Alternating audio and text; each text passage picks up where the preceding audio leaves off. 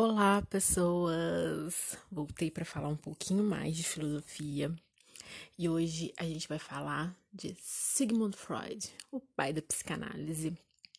Uma coisa bacana do Freud de falar é que ele não se via como filósofo, ele, ele chega a tecer críticas à filosofia, apesar de, de pegar emprestado algumas ideias do campo filosófico para construir a psicanálise mas ele não tinha pretensão nenhuma. Mas tudo que ele falou se encaixa no campo da filosofia e é estudado como uma filosofia, como filosofia da mente, filosofia da personalidade.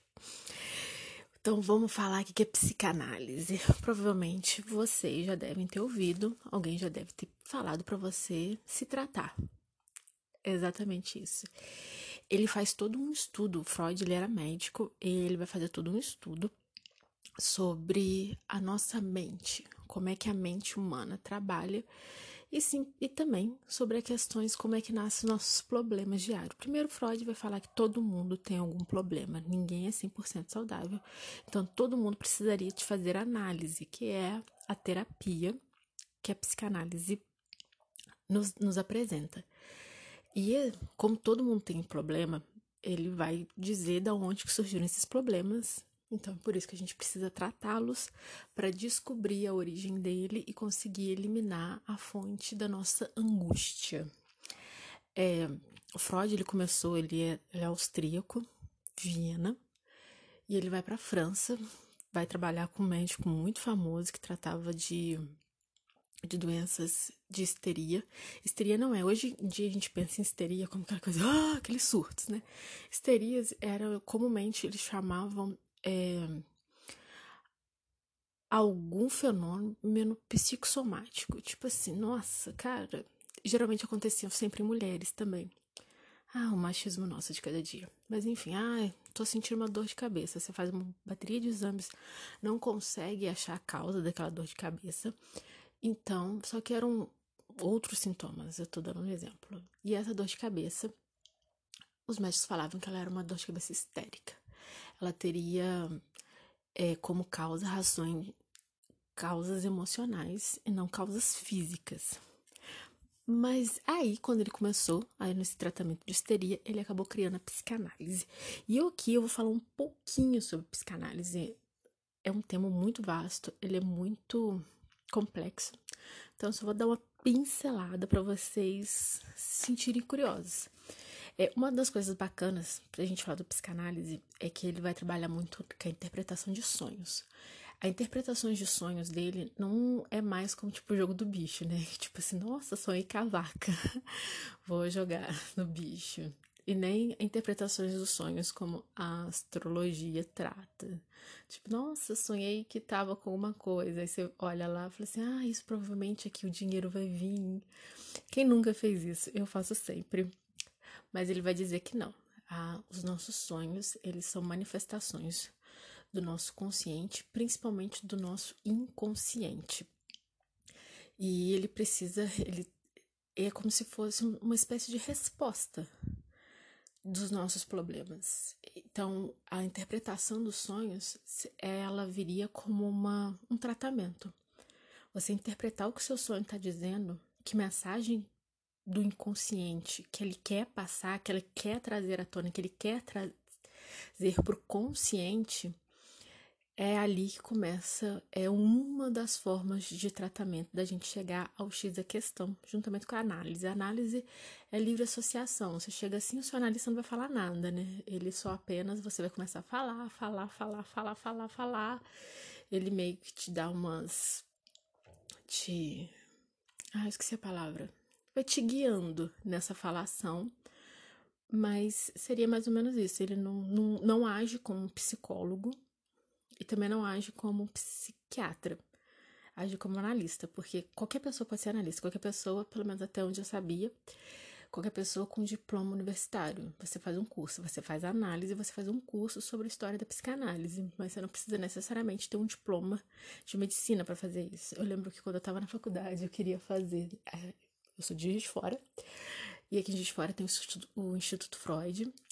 E eu passava lá em frente direto, morri, morria de vergonha, uma coisa que eu tenho que tratar numa, numa sessão de análise, essa minha vergonha patológica, e nunca entrava, nunca falei nada, nunca fui atrás, eu deixei passar, deixei escapar, porque eu era muito insegura, e essa insegurança eu preciso tratar na análise. Quem sabe agora em 2021, um, com, a aurora dos novos tempos, pós-pandemia, não faço. Mas enfim, estou devagando, vamos lá falar o que interessa. Desculpa, não é Covid, apenas engasguei. Vamos lá. Primeiro, o trabalho do Freud, ele envolve muito a psicossexualidade. O que, que seria isso? Ele vai falar que a gente existe quando a gente é criança. Todos os nossos problemas começam lá na infância. E esses problemas eles vão surgir em uma das cinco fases do nosso desenvolvimento. E esses problemas podem acontecer na fase oral, que é o nosso primeiro ano de vida. É quando a gente tem fase oral, já diz tudo, né? O prazer vem da boca, aquela fase de sucção. Que é, ele vai fazer, a gente vai ver um pouquinho mais pra frente, como ele faz muita alusão à questão da mãe. O papel da mãe, ele é central dentro da, da filosofia, filosofia eu digo agora entre aspas, ou não, ou sem aspas, enfim, da filosofia freudiana, da filosofia do Freud, tem um papel central. Então, esse prazer oral vem da, da sucção, do mamar. Quando a gente diz sexualidade, não levem tanto ao pé da letra. Levem um pouquinho, mas não levem tanto. É questão do prazer. A criança, ela sente prazer em mamar, ela chora porque ela quer mamar. Então tem a questão da sucção. Quando isso não é esse prazer que aquela criança tem em mamar, ele não é ele não é realizado, ela começa a desenvolver outras formas que aliviam essa esse querer, esse, esse sugar. Que é geralmente a criança que começa a chupar dedo, adultos que chupam dedo, pessoas que roem unha, são pessoas que tiveram algum problema durante a fase oral, que não tiveram essa essa vontade de sugar o seio materno não foi realizada. Então, ela desenvolve outras formas para poder esse prazer ser, ser realizado. Aí a gente tem a fase anal, que é de 1 a 3 anos, que como diz, essa fase anal é a questão da, do ânus, né? E o que que essa fase anal, ela vai, tipo assim, se ela, o que que ela fala? O que, que que acontece nessa fase anal, na verdade? É quando a gente começa a fazer, a controlar as nossas necessidades fisiológicas. Não só as nossas necessidades, mas também a hora que a gente quer fazer, tipo assim, quando a gente aprende a usar o, o troninho, né? Então, quando a gente. Isso aí também dá algum problema, é quando a gente des desenvolve problemas de controle e organização excessiva. Que também tem tudo a ver, né, gente? A criança tá ali, não teve algum problema na hora de usar o troninho, ela vai crescer para ser um adulto muito controlador e também um adulto com necessidade de organizar tudo. Que organizar também envolve muita limpeza, as coisas têm que ser muito certas. Então, isso aí, na, na idade adulta, vai virar um, um neurótico, né? Ele explica essas questões, quando é que você vira um neurótico, quando você vira um psicótico. Eu posso fazer depois um outro podcast explicando bonitinho a neurose, a psicose, como é que, como é que isso aí vai surgir durante essa, essas fases. Depois da fase anal, a gente tem a fase fálica, que aí é dos 3 aos 5 anos. Fase fálica é o falo, seria no caso o pênis, né?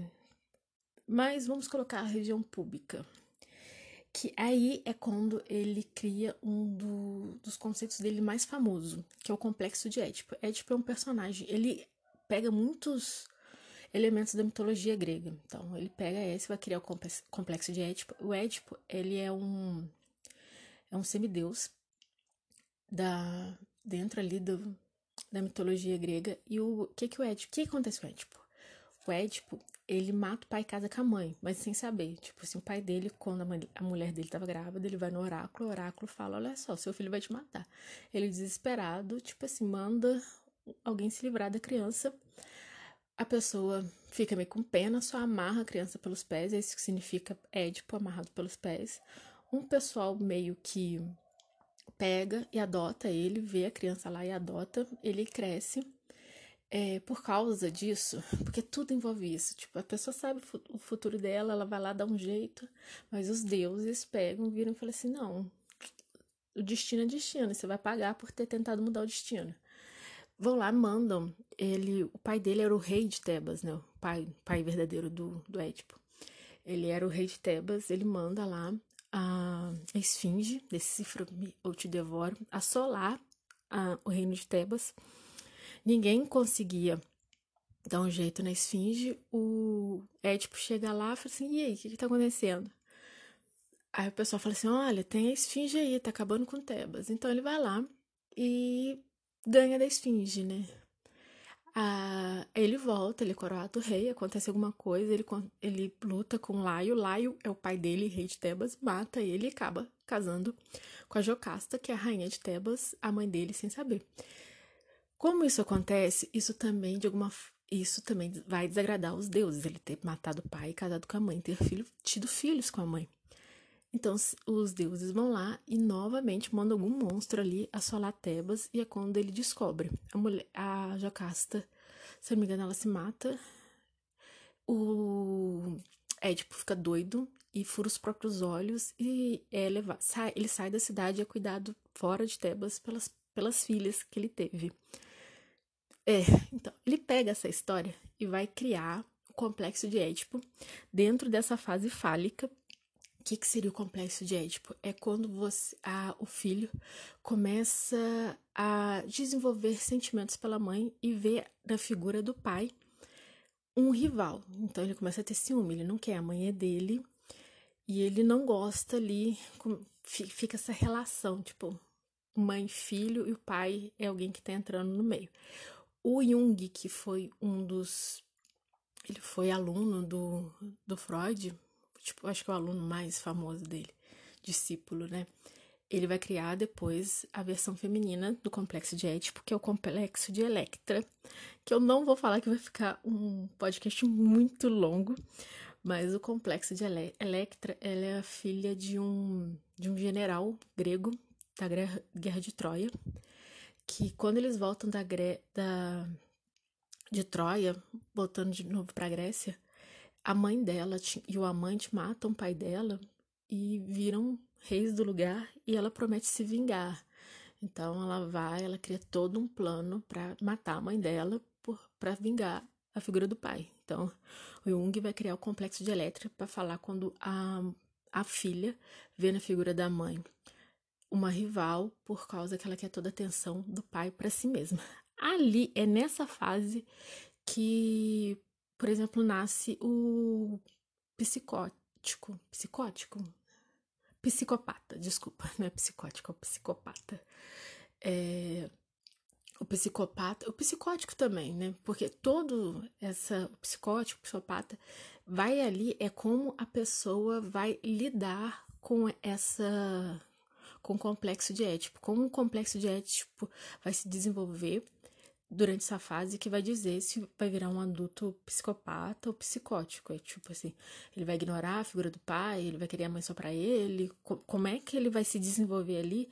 É que no futuro a gente vai ver como uma pessoa vai se tornar um psicopata ou não, segundo Freud. Aí a gente, continuando, a gente tem a fase da latência, que é dos 5 anos, a fase da latência, eu falei certo, desculpa. É, dos 5 anos até o início da puberdade. Aí, os impulsos sexuais eles são reprimidos. Aí é como você começa a desenvolver a sua personalidade. Como é que você vai desenvolver a sua interação social e seus laços afetivos. É quando você Tipo assim, quem é você no mundo, entendeu? Como é que você vai, essas relações fora da sua família, fora da sua mãe do seu pai, como é que elas vão se desenvolver ali? Assim, eu, se eu não me engano, das minhas aulas de, de teoria da personalidade, seria nessa fase que você desenvolve a sua personalidade. Porque aí todas as fases anteriores, elas já vão estar tá ali abrigadas no seu inconsciente e você vai começar a lidar com os traumas que você teve é, nos seus cinco primeiros anos de vida. Não é à toa que você não lembra dos seus cinco primeiros anos de vida. Você tem, às vezes, uns flashes, mas você realmente não lembra do que foi aquilo, porque é, são anos que ele, ele vai estar totalmente inconsciente, mas esse inconsciente vai continuar agindo na sua vida, você sabendo ou não. Ah, sabendo ou não, que coisa redundante. O seu inconsciente, ele, sem você saber, ele vai estar agindo na, na sua vida. Daqui a pouco eu explico o que é inconsciente para Freud. E terminando, a gente vai ter a fase genital. Por isso que tem um certo problema entre a fase fálica e a fase genital, né? A fase fálica é realmente o falo, que é o pênis. Então a fase genital é a genitália de qualquer um? Que é a que começa a partir dos 12 anos. Aí sim, volta novamente os impulsos sexuais. É, e aqui é quando a gente consegue a conclusão de todas as outras fases. Todas as outras fases já, já estão assim. Você já tem os seus traumas muito bem postos, muito colocados para você, que você teve até a fase fálica. O seu desenvolvimento da fase latente ele já está pronto, ou seja, sua personalidade já está formada. E aí é que agora a gente vai ver como é que a gente, tipo, assim, uma psicanálise deveria começar a partir dos 12 anos, né? Porque é aí que você começa a, começa a aparecer os sinais de tudo. É, por causa que, como eu disse, a sua personalidade é moldada nas quatro fases iniciais. Os seus problemas nas três primeiras e a personalidade consciente na, na fase da latência. Vamos lá, como eu disse, ele vai tratar, ele vai falar do inconsciente, que tem um papel muito grande na sua, na sua vida, no seu dia a dia. O inconsciente, como, como vocês entendem, inconsciente, tipo assim, tá inconsciente. Você não lembra de nada. Você não consegue falar assim, ai, não, você não lembra como é que você nasceu, como foi seus primeiros anos de vida. Se você tiver um vídeo, você vai ver, mas você não lembra do seu dia a dia. Tem gente que vai falar assim, ai, eu não lembro de como foi eu comi ontem. Você lembra assim, às vezes ele vai ficar pré-consciente, mas esses cinco primeiros anos da sua vida, eles são totalmente inconscientes. E o que, que é isso? É... Tudo que a gente vive, ele vai surgir do nosso inconsciente. Porque o nosso inconsciente, ele vai ser os nossos impulsos do dia a dia, as emoções que a gente experimenta. Sabe quando, tipo assim, você chora vendo um filme? E tem, você olha pro lado e tem a fulana não tá chorando. Nossa, como é? A pessoa não pode se emocionar com isso.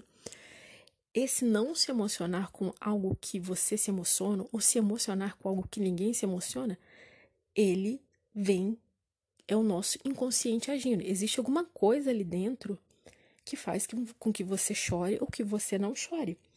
E também as nossas crenças limitantes. Lembra quando eu disse que eu tenho uma vergonha é, latente sobre as coisas que acontecem comigo. Tipo assim, ah, eu tenho vergonha de ir ali e falar, tipo, oi, como é que você tá? Me ajuda aqui a me mostrar. Ah, não é tipo me mostrar. Eu tenho vergonha, às vezes, de chegar, uma coisa que eu quero muito, chegar e perguntar, poxa, me ajuda, sou muito insegura. Então, essas aí são crenças limitantes. E se eu tenho que procurar lá nas minhas fases de desenvolvimento, o que, que aconteceu comigo que me tornou uma pessoa um feixe de inseguranças. Ele vai falar por causa. Isso é meu inconsciente agindo. Eu não sei de onde vem, eu não sei porque eu sou insegura, eu não sei porque eu tenho vergonha. Eu teria que trabalhar para saber o que, o meu inconsciente está me falando. Continuando, ele vai falar que a nossa personalidade ela tá na nossa mente consciente e que a mente humana, ou seja, a nossa personalidade é a parte consciente. Você consegue falar assim, ah, eu sou uma pessoa extrovertida porque eu gosto de falar. Só que a maneira como esse vai, esse falar, também é construída nas outras fases. É consciente, mas esse, esse consciente ele só é construído por causa que a gente tem o nosso inconsciente. A gente tem que saber por que, que sua personalidade se desenvolveu assim. Então, a mente, porque a mente humana, como eu disse, ela, ela é dividida em níveis. Tem o meu nível consciente, que é as coisas que eu sei que acontecem. Ah, tipo assim, hum, vou falar, eu tenho um trauma, eu não consigo, eu não gosto de vômito. No meu consciente, eu não gosto de vômito porque eu lembro de ver minha mãe vomitando, então eu não vomito. Mas isso me causou um trauma. E eu tenho que saber de onde esse trauma vem, mas esse trauma tá lá no meu inconsciente. É mais do que ver a minha mãe vomitando. Mas tá lá. Então eu tenho que ir atrás dessas respostas do meu consciente. E tem as coisas pré-conscientes também. Tem a consciência, inconsciência e as coisas pré-conscientes. Que, como eu disse, é, é você não lembrar direito o que, que você fez há três, quatro meses atrás. Ele não tem consciente, ele não tá inacessível inacessível em termos, né? Você não precisa de muito esforço. Às vezes, uma coisinha já dá um estalo, você vai lembrar um pouquinho. Ah, tipo, se o Facebook vai me dar a lembrança, você vai saber. Ah, tipo assim, ah, olha esse post, ah, eu lembro disso. Você lê os comentários, ah, eu lembro disso. Então, isso são coisas pré-conscientes. Elas não estão lá, elas não estão tão, tão inacessíveis. Elas estão ali no limiar do inconsciente para o consciente. Não te causam trauma para elas serem inconscientes. Então, a psique humana tem aí os níveis. Então, esses níveis também, eles vão ser redivididos, digamos assim, na psique humana. Cada cada nível da nossa psique, ela vai estar no inconsciente, no consciente e no pré-consciente. A nossa mente é dividida nisso. Só que a nossa psique, ela vai ser ela tem uma outra divisão, porque aí sim, como é que as coisas exteriores vão nos afetar. Exteriores é a sociedade mesmo, a nossa cultura. É o que modela o nosso comportamento, que não é só os nossos traumas, as coisas que a gente viveu lá nas fases do desenvolvimento que vão modelar nosso comportamento e a nossa personalidade, mas é também o, o exterior. Então, aí nesses, nessa divisão da nossa psique, a gente vai ter o id, que é a força impulsiva. O id é o nosso prazer, tudo que eu quero fazer. Esse o id, ele é totalmente inconsciente. Como eu disse, você não sabe por que, que você tem esses impulsos. Esses impulsos, eles são eles vivem na parte do id que fica ali no inconsciente. A maioria da nossa psique, ela é totalmente inconsciente. É, eu lembro, eles usam um iceberg para fazer menção a quando vai explicar a nossa mente. Ela é um iceberg, ela tem a parte consciente, que é a parte que está para fora, a pré-consciente, que às vezes, às vezes dependendo do do nível do mar, vai sair um pouquinho ali para fora, às vezes está um pouquinho e tem a parte de baixo, que é a parte inconsciente, que é a maior, a maior parte do iceberg que está totalmente dentro da água.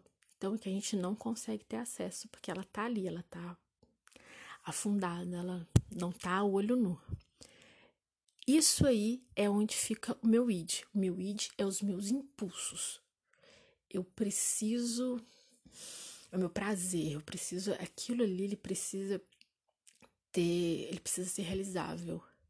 E não tá nem aí para as convenções sociais é onde é onde está, por exemplo, a, a, personalidade do psicopata. O psicopata ele é, a vida dele é dirigida pelo id dele. Porque, tipo assim, ele tem prazer em matar, então ele mata, ele não tem culpa nenhuma. Porque é aquilo ali que ele quer, o que o id dele quer, por causa que as outras as outras divisões da psique, elas estão falhas. Mas continuando, a gente tem um superego. O superego é, nosso, é o nosso senso de moralidade. Basicamente, o superego é aquela vozinha lá no fundo da sua cabeça que te deixa culpado por ter feito alguma coisa. Ai, sabe quando você come demais? Tipo, ai, nossa, eu comprei, comi um bolo de chocolate. Você comeu bolo de chocolate. Aí você fica culpado. Nossa, eu não devia ter comido, eu vou ficar gorda. Aquela culpa, aquilo ali, se foi o seu vídeo, o seu vídeo foi lá, ele quis comer, você realizou esse esse esse desejo só que seu superego vem e fala assim: como você foi capaz de comer um bolo de chocolate? Então, toda aquela culpa que você carrega, às vezes, por ter feito alguma coisa que te dá prazer, isso é o seu superego. O superego também, ele tem boa parte dele de uma forma, ele tá ali no pré-consciente, no, inconsci no inconsciente, E a gente tem o ego. O ego, ele é totalmente consciente que o ego, ele vai ser o ponto de equilíbrio entre o id e o superego. É,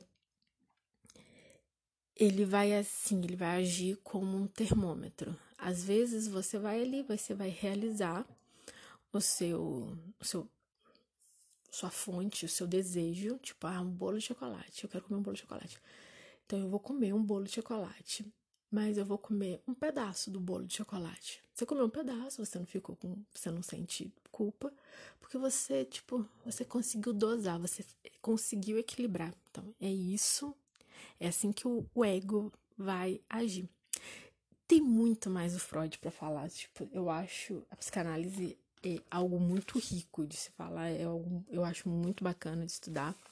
Felizmente não temos tanto tempo assim, mas fica para próxima. Deem feedbacks, aí eu falo um pouquinho mais. Até a próxima.